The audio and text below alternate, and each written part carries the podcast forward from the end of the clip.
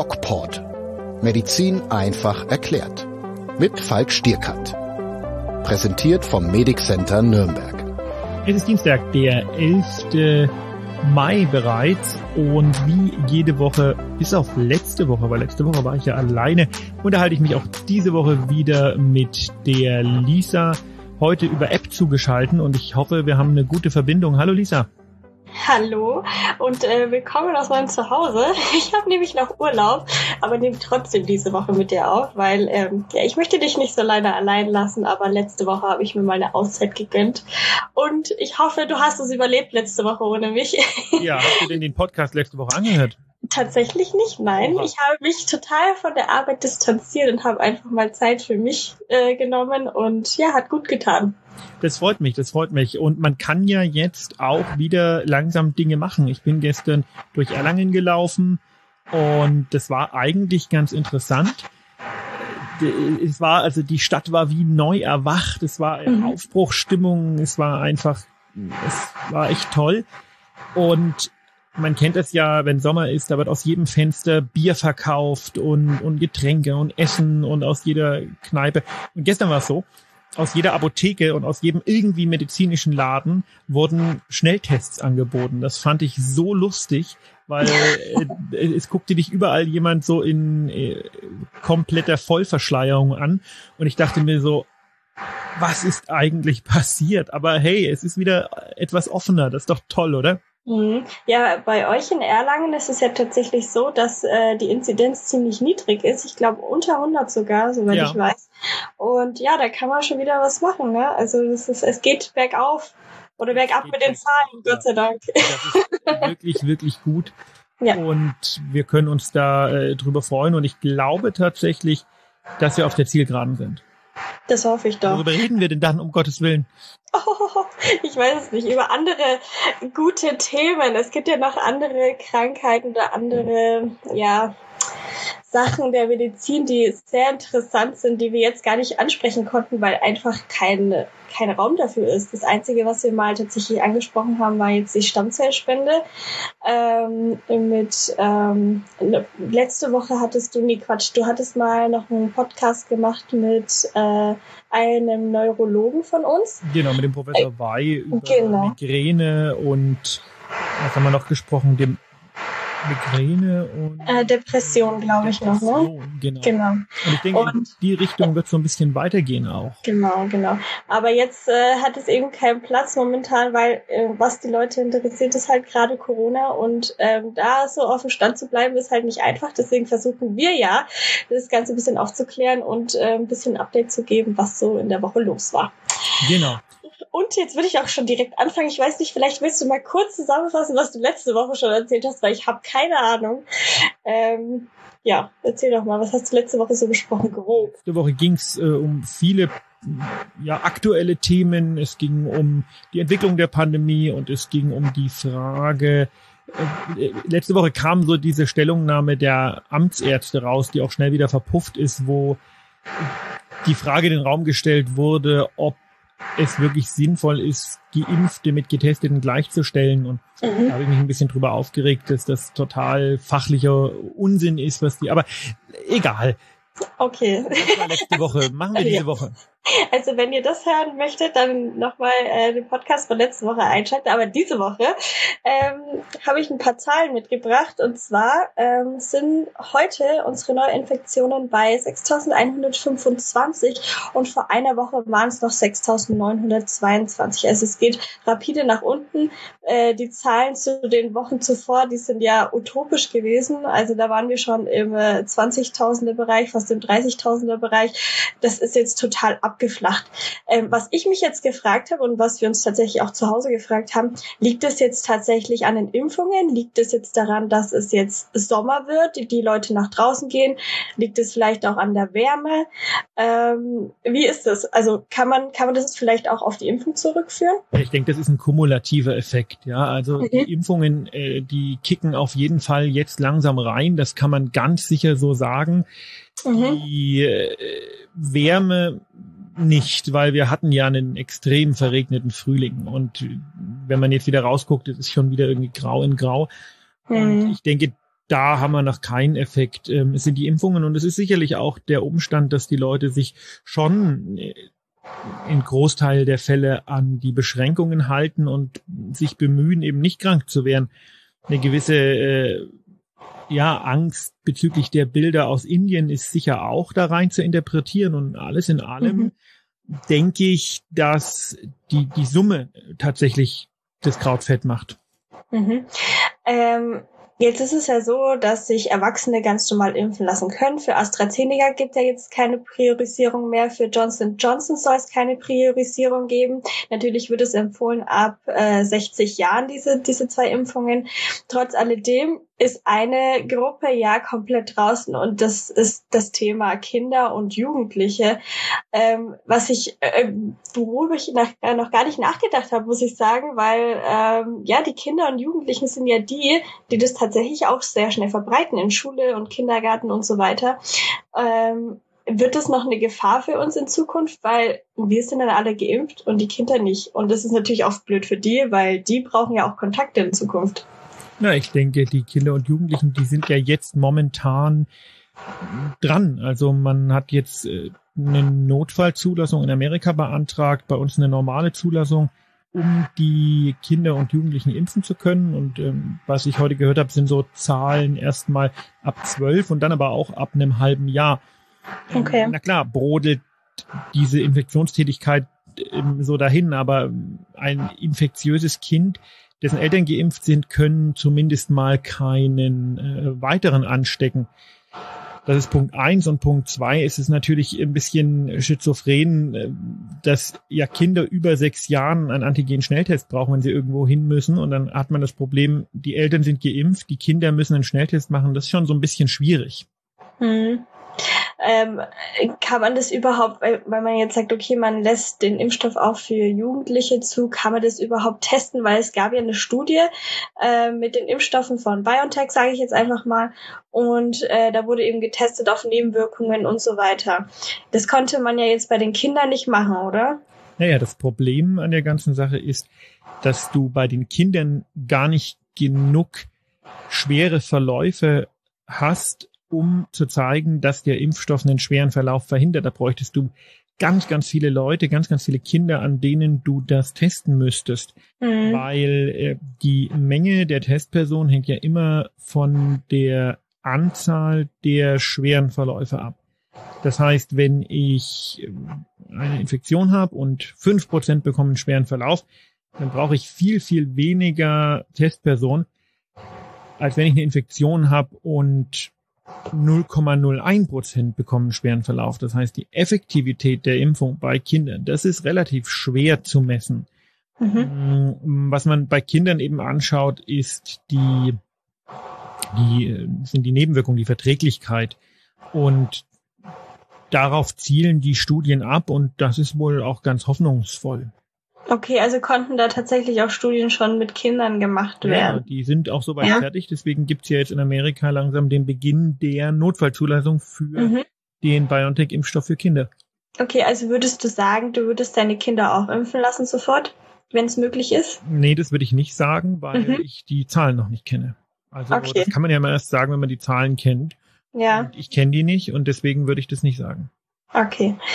Ähm, jetzt gibt es ja seit einigen Tagen Lockerungen für Geimpfte, Gott sei Dank, muss ich sagen, weil ähm, das mit den Testen, das ist natürlich schon auf eine gewisse äh, Weise anstrengend, auch für mich. Ich musste mich ja auch äh, laufend testen lassen, weil man natürlich auch im Betrieb ist und da möchte man einfach Sicherheit haben und äh, die Arbeitgeber waren ja auch dazu verpflichtet. So, ähm, meinst du, ich muss mich jetzt nie wieder testen lassen, weil ich, ich sage mal, ich darf ja jetzt in äh, Einkaufsräume, darf ich ja jetzt immer ohne Test oder du auch. Und ähm, was denkst du, wie läuft es in Zukunft? Werden Geimpfte irgendwann noch getestet oder sagt man komplett, nee, das ähm, ist ohne Test ausreichend. Ja, ich glaube, das ist ohne Test ausreichend. Ich habe es jetzt im Dienst mal erlebt, dass bestimmte Arbeitgeber von oder Träger von Altenheimen das tatsächlich von ihren Mitarbeitern noch verlangen und das finde ich persönlich mehr als problematisch. Also ich denke, das ist mhm. ausreichend. Das ist ja auch die Rechtslage, dass Geimpfte und Getestete gleichgestellt werden. Man muss sich immer die Frage nach der Konsequenz stellen. Ich habe jetzt also, ähm, bin jetzt also geimpft, lass mich testen und bin positiv.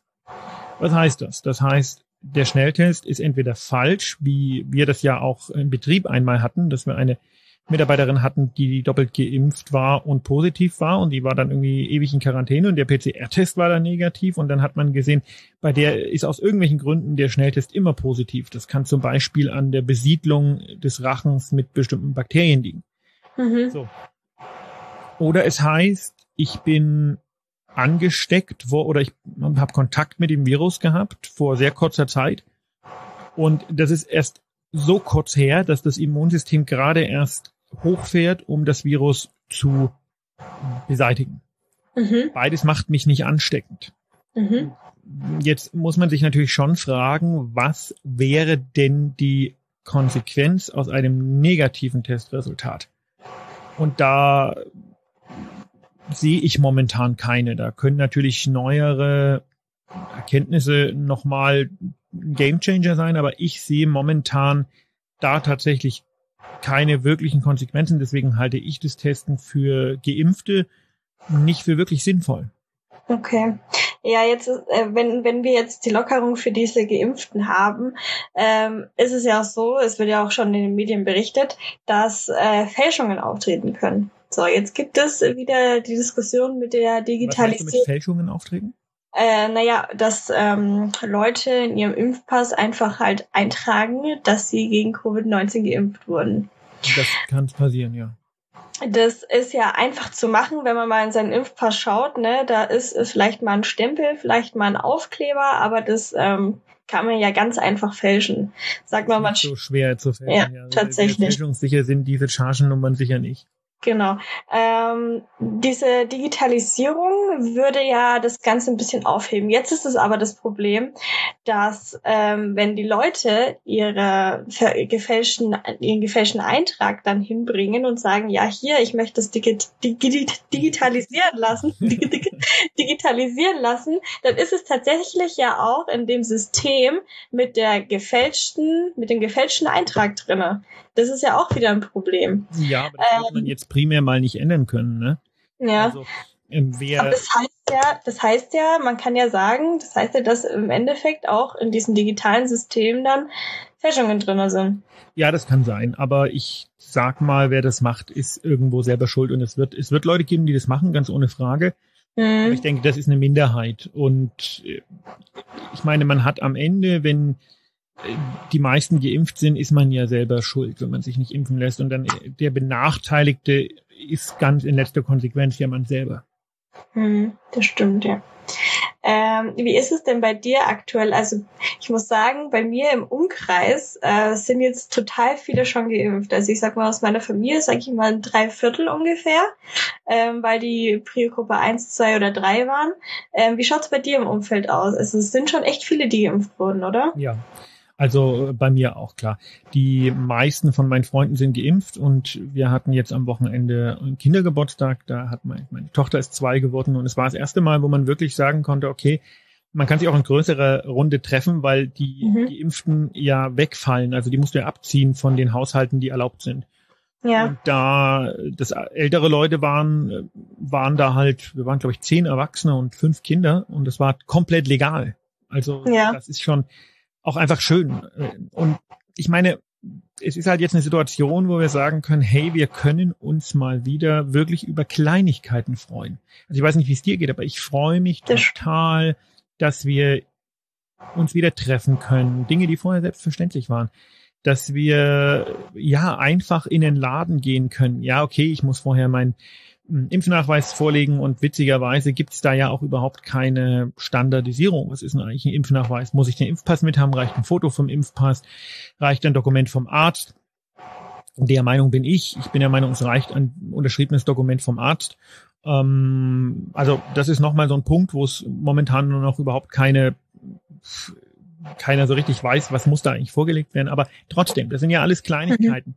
Unterm Strich steht, es geht in die richtige Richtung und ich bin überzeugt davon, dass es auch in dieser Pandemie nicht nochmal in Deutschland nicht nochmal in die falsche gehen wird.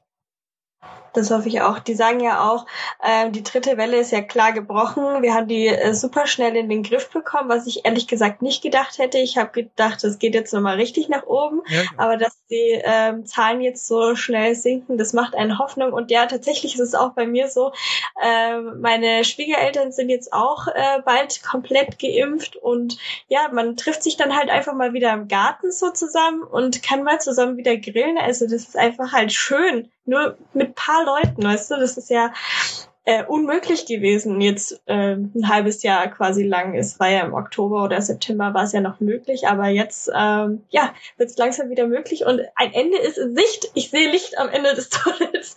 Ja, man und, sieht vielleicht ja. sogar den Ende des das Ende des Tunnels, also ich meine, ja, nicht nur Licht, stimmt. sondern vielleicht sogar das Ende des Tunnels. Das, wird das stimmt, das stimmt. Ja. Ähm, was ich noch ansprechen wollte, ist, äh, du hast es schon mal vorhin kurz angesprochen, die Mutation aus Indien. Ähm, anscheinend ähm, sind die ja für uns kein Problem mehr, aber ähm, in Indien sieht man ja tatsächlich, wie so eine äh, Mutation und wie diese Ausbreitung sich darstellt, ähm, sehen kann. Also es, es, es sterben sehr, sehr viele Leute. Erst habe ich heute wieder gelesen in den Nachrichten, ähm, Hunderte Leute wurden angespült von einem Fluss. Also das sind Bilder, die will man sich gar nicht vorstellen. Und so wäre es anscheinend gelaufen, wenn wir diese Maßnahmen nicht gehabt hätten. Oder genau. was sagst du? Genau, also ich finde auch, wenn man jetzt mit Corona-Leugnern spricht, dann muss man einfach nochmal sagen, okay, schaut euch doch mal Indien an und dann sehe ich wirklich keinen Grund mehr zu sagen, äh, ja, ich sehe überhaupt keinen Grund mehr, das dann in Frage zu stellen. Das ist mhm. der, so läuft es ab. Dazu muss man halt auch noch sagen, okay, Indien hat mehrere, das hatte ich letzte Woche im Podcast schon mal mit besprochen. Indien hat zum einen mehrere ähm, ja, Parameter, die anders sind als bei uns. Also äh, zum einen haben die natürlich ein deutlich schlechteres Gesundheitssystem und das die haben viel weniger Intensivbetten pro Einwohner, die haben ja massiv viele Einwohner, also das ist mal ein ganz wichtiger Punkt. Ein mhm. zweiter Punkt ist, Indien hat eine höhere Bevölkerungsdichte. Wenn du in Indien, ich habe das glaube ich im vorletzten Podcast sogar schon mal erwähnt, da wo wir äh, von der Autobahn abfahren, ähm, und da sieht man ja, hat man ja immer so Schleifen, ne? Du fährst mhm. ab und hast eine Schleife und die ist mit Gras bewachsen. Da hast du in Indien Slum. In Indien sind Slum und urbane, normale Bevölkerung total nah beieinander die, die, die, die le hängen, die leben aufeinander. Und mhm. das ist ein Riesenproblem. Und ja. dann ist natürlich noch ein kulturelles Problem. Wir haben das, ich glaube, vor anderthalb Monaten alle gesehen, wie die im Ganges gebaden haben. Und wir haben uns alle gefragt, ah, ist das wirklich eine gute Idee? Und jetzt wissen wir, nein, ist es nicht. Mhm. Ähm, mehr muss man dazu, glaube ich, nicht sagen. Also die haben das kulturell auch ziemlich verschlafen. Und jetzt stehen sie da, wo sie stehen. Ja. Ähm, man muss denen helfen. Und ich glaube auch äh, diese indische Variante, da kam heute eine neue Information, dass die äh, sehr wohl wohl ansteckender wäre und dass die sehr wohl auch weniger äh, Immunresponse macht.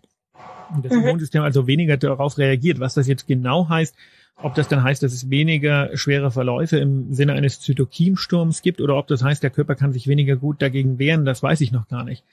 Aber okay. das Risiko, dass in so einem, in so einem Konglomerat von Menschen wie in Indien Mutationen auftreten, die dann auch irgendwo mal unangenehm sind, das ist natürlich groß. Mhm. Was denkst du denn jetzt, wie diese Pandemie dort verläuft? Also die haben ja jetzt den, das absolute Chaos. Ähm, die werden es ja auch nicht eindämmen können, weil du, wie gesagt, äh, wie du schon gesagt hast, diese Bevölkerungsdichte haben, diese Slums mit den vielen Einwohnern. Ähm, es wird jetzt ein Problem werden. Die werden das ja nicht in den Griff bekommen, dass sie das irgendwie zusammenschieben können, irgendwie eindämmen können. Genau. Das läuft jetzt weiter und bis es irgendwann abebbt. So, in Indien kann man jetzt mal sehen, wie so eine Pandemie natürlich durchläuft. Also das Argument, mhm. wir lassen uns doch alle durchinfizieren und bauen dann eine Bevölkerungsimmunität auf, wie man das am Anfang der Krise oft gehört hat und jetzt noch vereinzelt.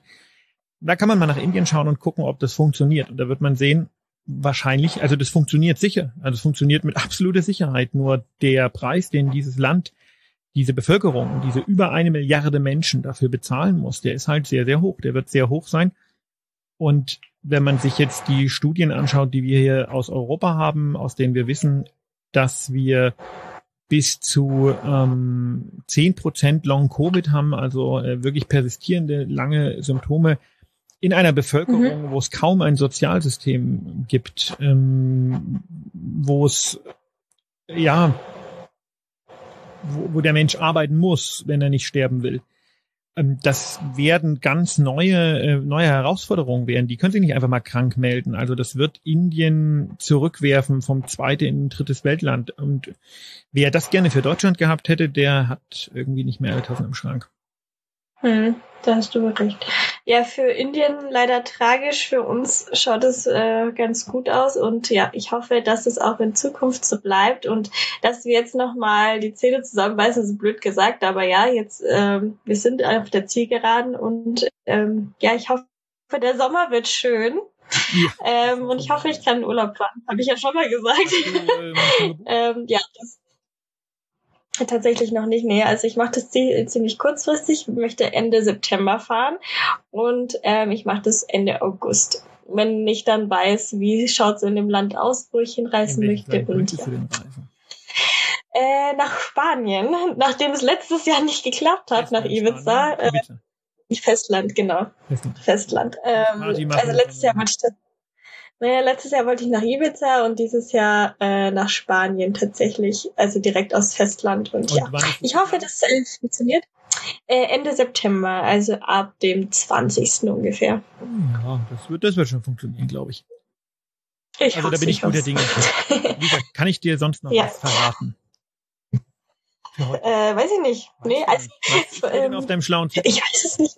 Nein, nein, auf meinem Zettel steht nichts mehr. Aber steht vielleicht noch was auf deinem Zettel. Möchtest du noch irgendwas sagen? Ja, ich möchte sagen, dass am Donnerstag ein Video kommt und zwar ein ganz interessantes, nämlich zu der Frage, was für Impfnebenwirkungen haben wir jetzt nach einem halben Jahr eigentlich zu beobachten? Und auch wir müssen uns da kritisch hinterfragen und müssen fragen, haben wir denn da eigentlich, ähm, sind wir zu locker mit umgegangen? Das ist ganz interessant, gibt einen im neuen Report der Paul-Ehrlich-Stiftung, des Paul-Ehrlich-Institutes, die in Deutschland ja für die Impfnebenwirkungen und so weiter und so fort in Sicherheit, Zulassung verantwortlich sind. Und der, den habe ich mal auseinandergenommen und das wird sicher nicht uninteressant. Mhm. Ach, was mir jetzt sagen, folgt uns auf Instagram, der DocPod oder DocFalk. Und mhm. ähm, ja, auf YouTube selbstverständlich auch, da freuen wir uns sehr. Und ich habe ja vor zwei Wochen schon angekündigt, dass hier äh, Dinge passieren werden beim DocPod und ich habe das nicht vergessen. Das wird passieren. Ja. Ich darf es nur noch nicht offiziell announcen, weil es halt noch nicht, also es ist schon in trockenen Tüchern, aber es ist, ähm, ich denke, nächste Woche werde ich es announcen. Vielleicht, wahrscheinlich. Ich ja. denke. Ja. Ähm, was mir jetzt gerade noch gekommen ist zu der ähm, zum Video am Donnerstag, ähm, was ist denn mit den Impfnebenwirkungen, die gar nicht gemeldet worden sind? Weil ich, ich glaube, es gibt auch einige, die haben jetzt irgendwelche allergischen Reaktionen bekommen und haben es aber tatsächlich nicht ihren Arzt oder dem Impfzentrum gemeldet.